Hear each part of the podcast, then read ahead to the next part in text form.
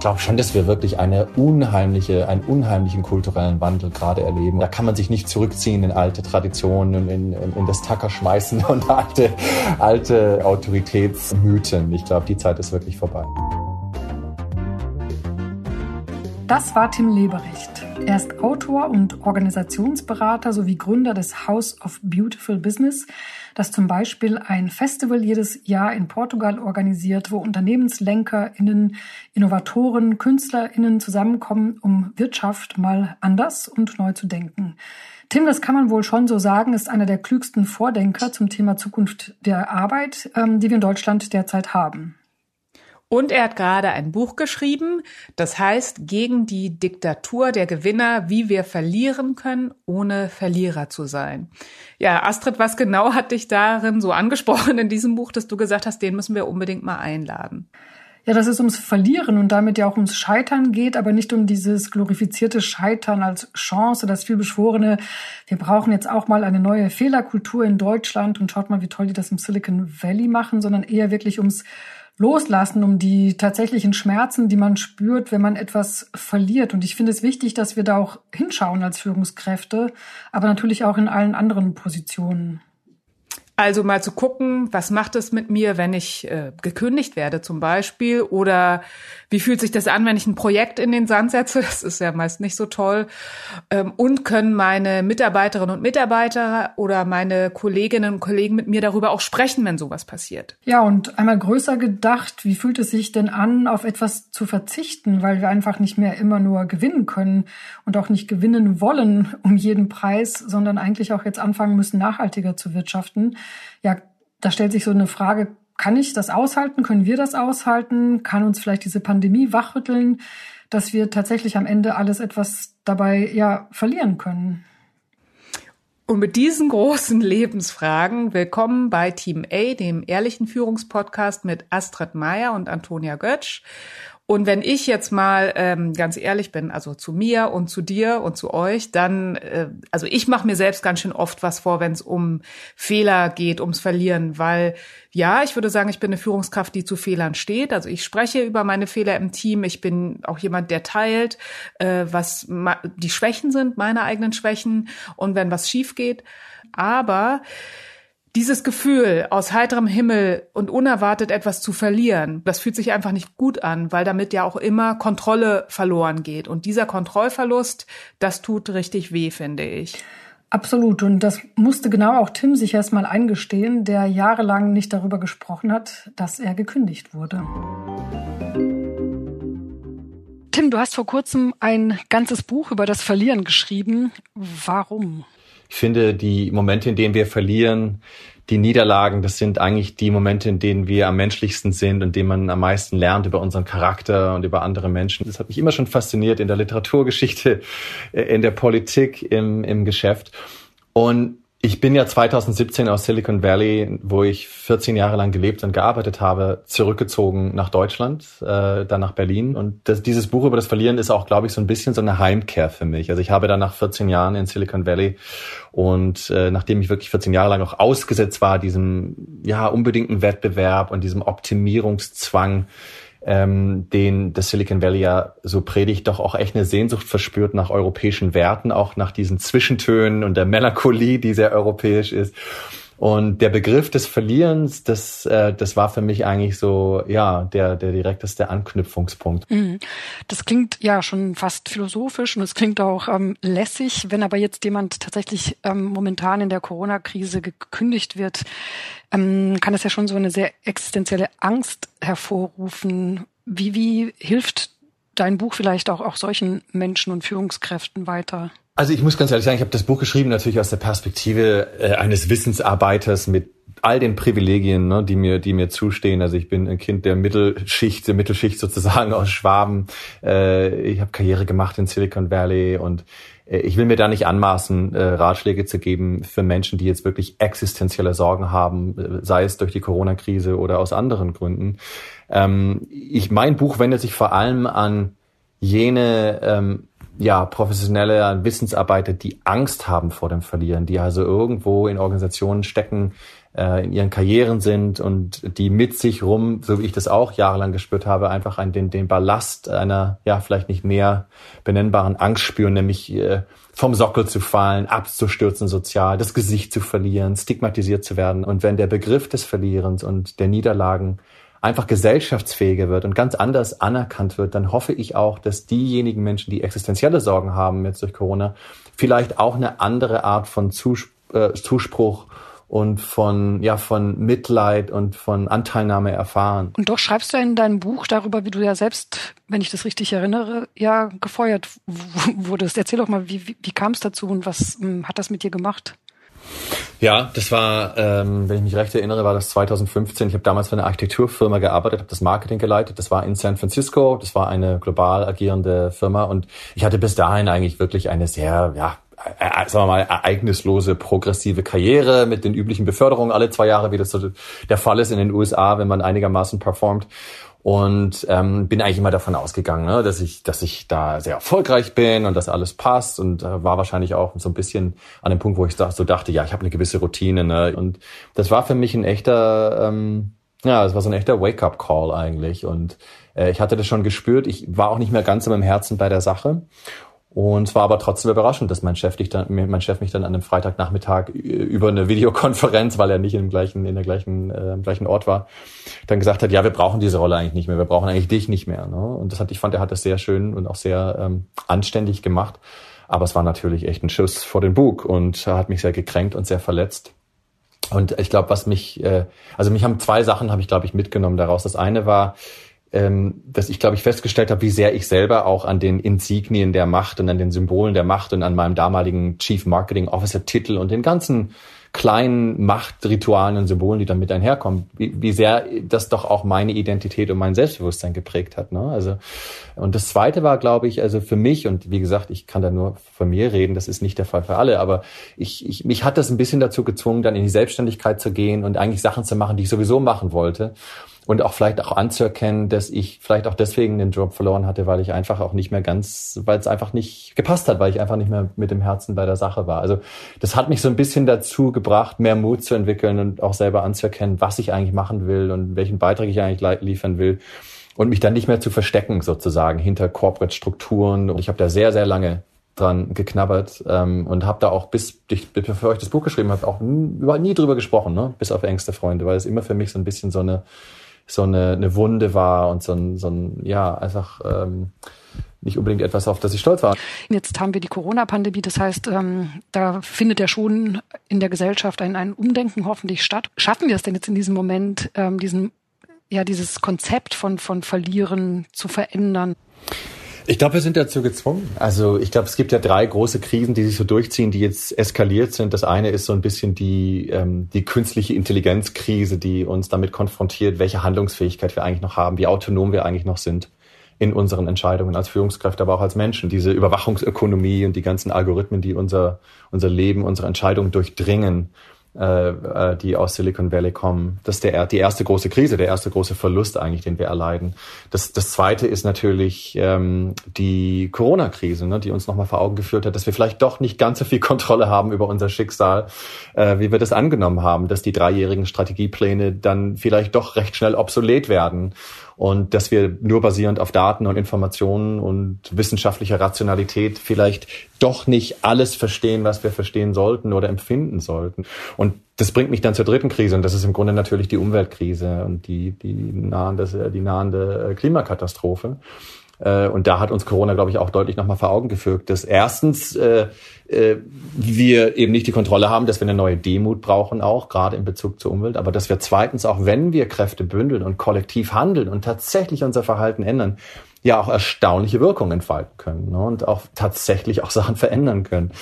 Und ich glaube, im Herzen all dieser Krisen ist im Grunde das Eingeständnis, dass wir eben nicht diese Gewinn um jeden Preis Schiene weiterfahren können und dass wir uns damit abfinden müssen, dass wir verlieren werden, dass wir Sachen aufgeben müssen, ob das jetzt Status ist oder auch materieller Wohlstand oder eben dieses Wachsen und Gewinnen müssen um jeden Preis. Ich habe wirklich Hoffnung. Du hast jetzt, glaube ich, auch tatsächlich ein, gutes Moment erwischt und hast auch vor kurzem in der Harvard Business Review tatsächlich auch richtig konkrete Tipps eben für Führungskräfte gegeben, wie wir tatsächlich jetzt lernen können zu verlieren und äh, Tipp Nummer eins war Change your field of competition, also suche dir einen anderen Wettkampfplatz aus. Was genau meinst du damit und warum ist das hilfreich?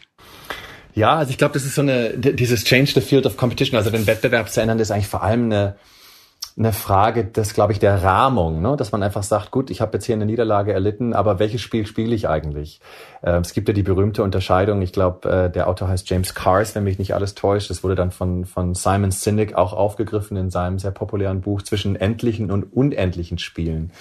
Und endliche Spiele sind die Spiele, die eben einen Gewinner kennen, klaren Gewinner, klaren Verlierer, die auf eine Art transaktional sind, die auch begrenzt sind ähm, und die oft auch Externalitäten produzieren. Und die unendlichen Spiele, das sind eben Spiele, die vielleicht unendlich weitergehen und wo eigentlich das Wichtigste ist, einen gemeinsamen Sinn oder eine gemeinsame Mission zu verfolgen. Äh, und wo man vielleicht auch auf dem Weg äh, oder während des Prozesses immer wieder auch Niederlagen erleidet. Und ein anderes Beispiel ist der CEO der spanischen, äh, des spanischen Elektronikkonzerns Iberdrola, Ignacio Galan, äh, der mal gesagt hat, als er darauf angesprochen wurde, dass viele Bewer Mitbewerber ihn ihre Strategie kopieren würden, dass er gesagt hat, das ist doch super. Ne? Also unser Ziel ist nicht nur den Wettbewerb zu gewinnen, sondern das, das unendliche Spiel, das wir spielen, ähm, ist eben der Klimawandel. Und das ist eine echte Notwendigkeit. Und je mehr Unternehmen sich dieser Sache annehmen, umso besser. Und ich glaube, diese Art der Neurahmung, die, die ist wichtig. Dieses Bewusstsein brauchen wir gerade auch bei Führungskräften. Also nicht bis zur nächsten Quartalsbilanz warten, sondern tatsächlich the long game im, immer im Blick zu haben. Ähm, der zweite Tipp war, Spiele um zu spielen, nicht um zu gewinnen. Was hat es denn damit auf sich? Ja, spielen, um zu spielen. Ich glaube, das ist, ähm, wir brauchen ähm, in unserer, und das ist auch so ein bisschen der Unterschied zwischen dem Verlieren und diesem Fail fast, Fail forward, ne? diesem Meme, was wir ja kennen aus Silicon Valley. Ich glaube, wir müssen so ein bisschen unterscheiden zwischen Verlieren und diesem schnellen Scheitern. Und ähm, das glaube ich genau das, was ich meine mit dem Spielen um des Spielen Willens. Also äh, wir müssen wegkommen von einer Kultur, wo wir nur spielen, um zu gewinnen, um nur ähm, Gewinner zu sein oder Recht zu behalten und einfach wieder mehr viel Vergnügen und mehr Spaß äh, finden am Spielen an sich, wie das ja auch Kinder tun. Weil das, das Entscheidende ist eben zu spielen, um Erkenntnisse zu gewinnen, um zu experimentieren, um Innovation zu betreiben. Und das Spiel ist ja auch wirklich der, ja, also der, der Humus für Innovation. Ne? Wenn wir immer nur spielen, um zu gewinnen in der nächsten Woche, im nächsten Monat, im nächsten Quartal, dann haben wir überhaupt kein, kein Gespür mehr, keine Fühler mehr für neue Ideen, für das, was am Rand irgendwie äh, erscheint. Und das sind eigentlich die Impulse für Innovation. Also einfach eine Kultur des Spielens zu schaffen und eben nicht nur eine Kultur des Gewinnens. Ich glaube, das ist ähm, entscheidend. Okay, das habe ich jetzt ähm, verstanden. Verliere schnell oder auch langsam. Was meinst du denn damit? Also richtige Niederlagen sind ja immer langsam. Da man, man steht nicht sofort wieder auf, sondern die schleppt man, so wie ich, als mir gekündigt wurde, langsam äh, mit sich rum.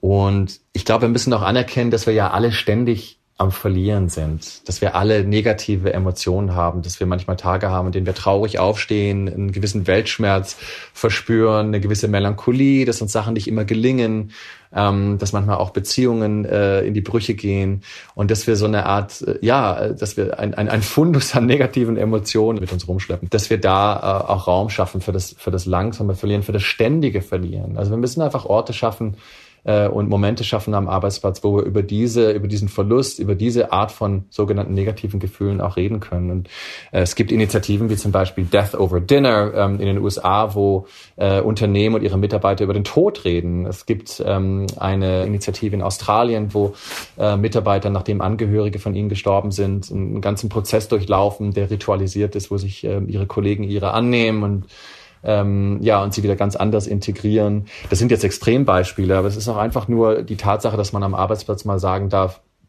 äh, mir geht's heute nicht gut, ich bin heute nicht gut drauf, bin heute nicht optimistisch. Also ich sage immer, der, der wirklich menschliche Arbeitsplatz ist ein Arbeitsplatz, an dem wir, äh, an dem wir nicht immer nur glücklich sind, sondern an dem wir vor allem auch mal traurig sein dürfen. Hm. Jetzt wird aber gerade von Führungskräften, wie du ja selbst ja auch schon gesagt hast, eigentlich gefordert, dass man immer Optimismus ausstrahlt, dass man immer nach vorne guckt, dass man immer eine Lösung hat, wie wir ähm, von A nach nicht nur B, sondern wahrscheinlich nach Z kommen. Das fällt jetzt alles so in sich zusammen durch Corona, aber wie, wie motiviere ich denn tatsächlich mein Team, meine Abteilung mit Melancholie? Also das stelle ich mir tatsächlich schwierig im, im Doing vor.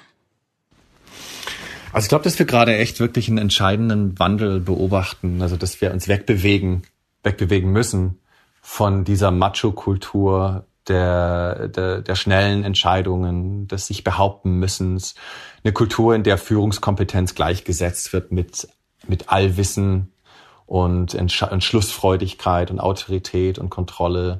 Das sind, glaube ich, einfach noch Merkmale einer veralteten, verkrusteten Management- und Führungskultur, die vor allem auch sehr maskulin geprägt war. Und ich glaube, was wir jetzt brauchen angesichts der Komplexität unserer Zeit und auch der vielen Zweifel und auch der Unsicherheit, mit der wir leben müssen, ist einfach eine ganz andere Art von, von Umgang. Und ich glaube, wir brauchen Führungskräfte, die sagen, wie beispielsweise Ada Colau, die Bürgermeisterin von, von Bar Barcelona, die sagt, ich weiß es nicht, ne, ihren Bürgerinnen und Bürgern gegenüber in einem Town Hall. Ich habe darauf keine Antwort. Ich muss mich da erst Gedanken zu machen. Äh, oder wie Jacinda Ardern, die neuseeländische Premierministerin, die, die sagt, man muss nicht immer, man muss nicht gemein sein, man muss nicht immer hart sein, um seinen Standpunkt vertreten zu können und wirklich äh, Sachen zu bewegen. Man kann das auch mit Freundlichkeit und mit Milde und mit Empathie ähm, schaffen.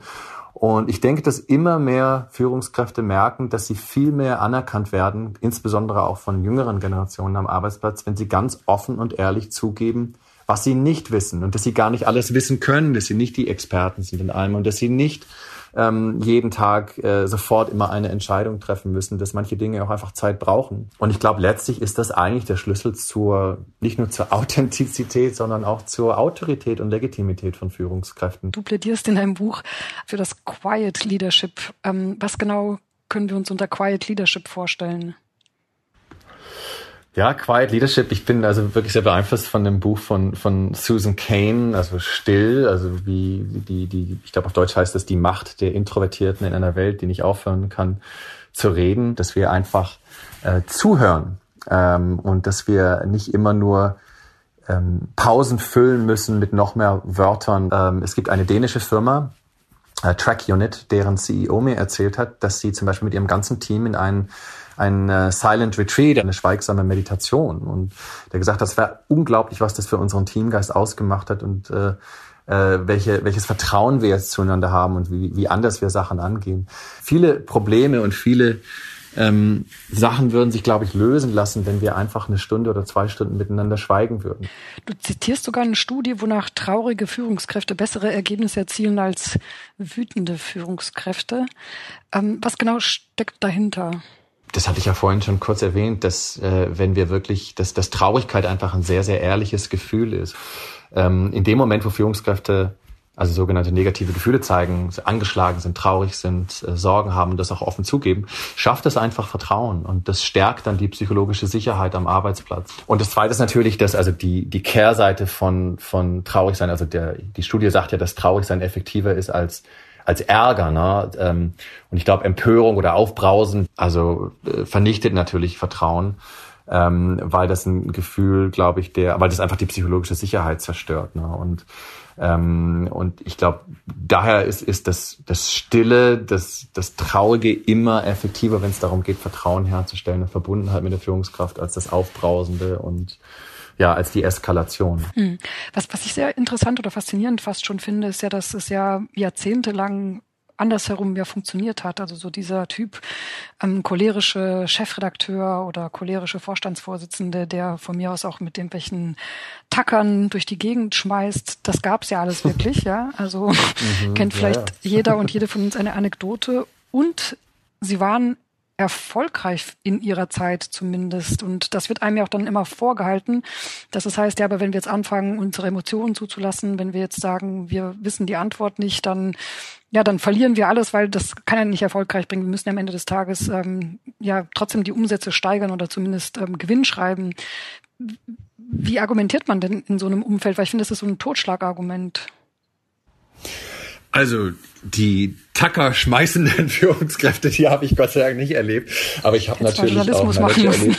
Ich habe die, die, Manager erlebt, die, die aufbrausend sind und geschrien haben auf jeden Fall. Ne? Und ich, ich, ich, weiß auch sehr wohl von mir selber, dass ich natürlich auch äh, Momente hatte, ne, wo, wo ich das, also wo ich nicht mit dem Tacker geworfen habe, aber wo ich auch äh, äh, aufgebraust bin und gedacht habe, so ich muss jetzt, äh, muss jetzt auf den Tisch hauen. Ne? Und nur so geht das, weil ich auch eben entsprechend aufgewachsen bin. Ähm, aber die, die Frage ist natürlich, was heißt Erfolg und was sind die Nebenkosten? Also was oberflächlich als Erfolg aussieht und dass sich, also wenn sich eine Führungskraft durchsetzt und, und ein Heer an Mitarbeitern dann Erfolge leisten, ist ja immer die Frage, was sind sozusagen die, die versteckten, was sind die Opportunitätskosten, was sind die versteckten Folgekosten. Also wie viele dieser Mitarbeiter trauen sich dann noch eine Idee zu äußern beim nächsten Mal? Wie viele von diesen Mitarbeitern begeben sich ins innere Exil? Wir wissen ja aus den Studien von Gallup, dass nur 30 Prozent aller weltweit tätigen ähm, Angestellten voll engagiert sind am Arbeitsplatz. Das ist ja eine erschreckende Zahl eigentlich. Also und ich glaube, das ist die Folge davon, dass dass äh, viele Führungskräfte vielleicht Recht behalten haben, ihren Willen durchgesetzt haben, ihren Plan durchgesetzt haben, aber die Kosten natürlich die sind, dass sie viele Mitarbeiter demotiviert haben und, und beziehungsweise auch wirklich in psychologische Krankheiten natürlich getrieben haben. Und ich glaube, über die Kosten müssen wir reden. Und ich meine, es ändert sich ja unheimlich viel. Also wenn wir an das soziale, die sozialen Konventionen denken, also auch gerade jetzt Thema Diversität und Inklusion,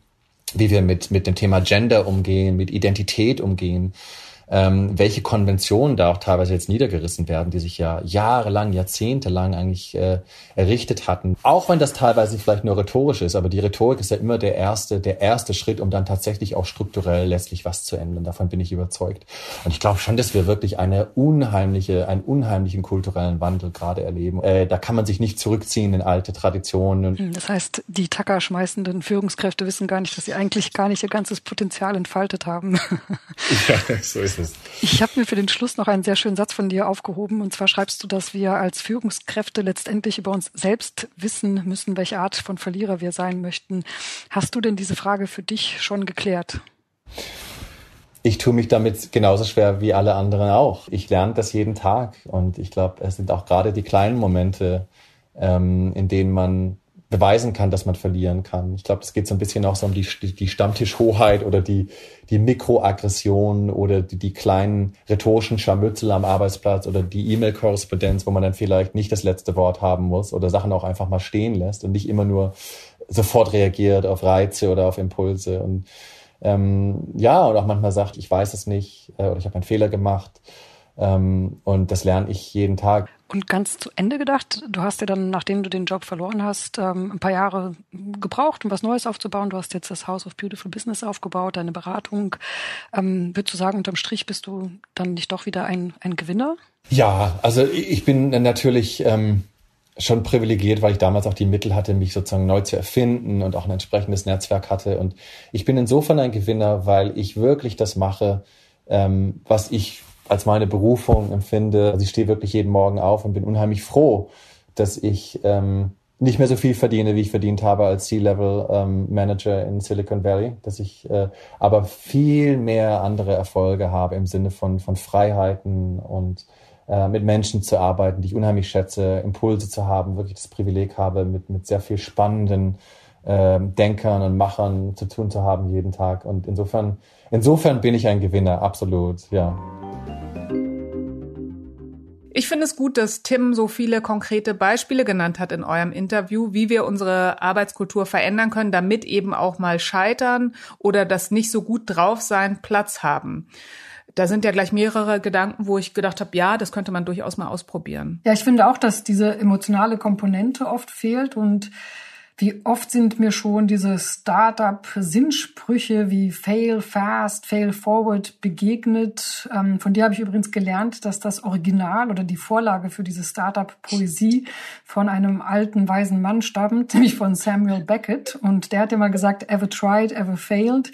No matter, try again, fail again, fail better. Genau, das weiß ich von einem Freund, der sein Unternehmen mal so benannt hat. Ähm, und ja, ich habe es auch ganz oft gelesen, nach dem Motto immer dieses verkürzte Zitat, fail better, gib alles, dann wird irgendwann alles gut, dann wirst du am Ende wie Phönix aus der Asche steigen und bei einem TED-Talk frenetisch gefeiert werden, weil du eben wieder aufgestanden bist. Ja, auch der nächste Absatz bei Beckett wird dann aber auch ganz gerne oder ehrlich gesagt gar nicht mehr zitiert und der lautet nämlich wieder versuchen, wieder scheitern, wieder besser oder besser schlimmer, wieder schlimmer scheitern, noch schlimmer, endgültig übel sein, alles endgültig hinschmeißen. Jetzt klinge ich schon wie diese melancholischen äh, Führungskräfte, die Tim fordert. Ehrlich gesagt, ich weiß nicht, ob ich damit so klarkomme, auch wenn ich das vielleicht jetzt schön rezitiert habe. Ja, das klang im Interview auch so durch, finde ich. Du meinst also, dass Führungskräfte immer noch was Positives ausstrahlen müssen? Auf gewisse Weise glaube ich das schon. Und ich meine jetzt nicht diese vorlauten, eher so aufgedrehten, angeberhaft rüberkommenden Typen, sondern ich meine grundsätzlich so als Führungskraft darf ich doch meinem Team eigentlich nie signalisieren, dass es keine Hoffnung gibt und ja, dann vielleicht sogar mit allen zusammen schön Fado singen. Ja, ich glaube, unter Führungskräften gibt es schon eher einen Mangel an Fado und Nachsicht mit sich selbst und mit anderen als an Positivität. Also ähm, viele haben so Glaubenssätze wie sei stark, streng dich an, nur die Harten kommen in den Garten. Und mein Eindruck ist, dass sich das doch irgendwann recht, also dass diese negativen Gefühle, die Angst, die Trauer, die Wut dann zum Beispiel auch in so einem Team äh, im Raum sind wie so ein pinker Elefant. Und wenn wir nicht drüber sprechen, äh, dann gehen die nicht einfach weg. Ich finde Tims Aufruf klug, sich diesen Gefühlen mal anzunähern und sich denen zu stellen. Ich glaube, dann ist das eine komplettere Sache. Also ja, positiv sein, aber ja, da auch hingucken, wo es schmerzt. Mein Eindruck ist, dass ja vor allem so Rituale, von denen ja Tim auch viel gesprochen hat, ein erster Schritt sein können, die Kultur zu ändern und sie im Unternehmen etwas weicher und auch menschlicher zu machen. Und da bin ich dann auch 100 Prozent wieder mit dabei. Und heute haben wir in diesem Sinne auch, wie ich finde, eine sehr, sehr schöne Hausaufgabe für euch mitgebracht für die Zeit, wenn wieder die Restaurants aufmachen. Vielleicht sind sie ja bei euch auch schon auf. Ähm, macht doch mal mit eurem Team ein Silent Dinner, wie Tim sie angesprochen hat. Das klingt vielleicht gerade, wenn man sich so lange nicht mehr analog gesehen hat, seltsam. Aber ich habe jetzt selbst schon äh, einige solcher Silent Dinners mitgemacht und dabei wirklich unglaubliche Erfahrungen gemacht, muss ich sagen. Ja, erzähl mal, wie muss man sich das vorstellen?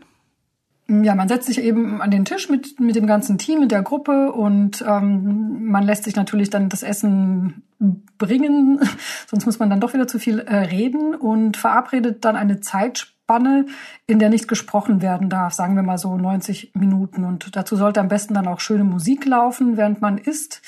Ähm, ich habe dafür mal die Lieblingssongs aus meinem Team eingesammelt, die wir dann abgespielt haben, während wir in Ruhe gegessen haben.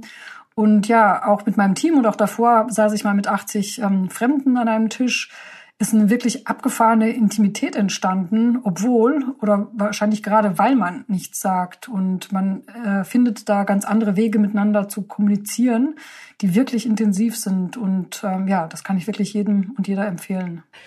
Damit kommen wir auch schon zum Schluss dieser Folge. Wenn es euch gefallen hat, dann bewertet uns am besten natürlich mit fünf Sternen bei Apple und empfehlt uns euren Freunden weiter.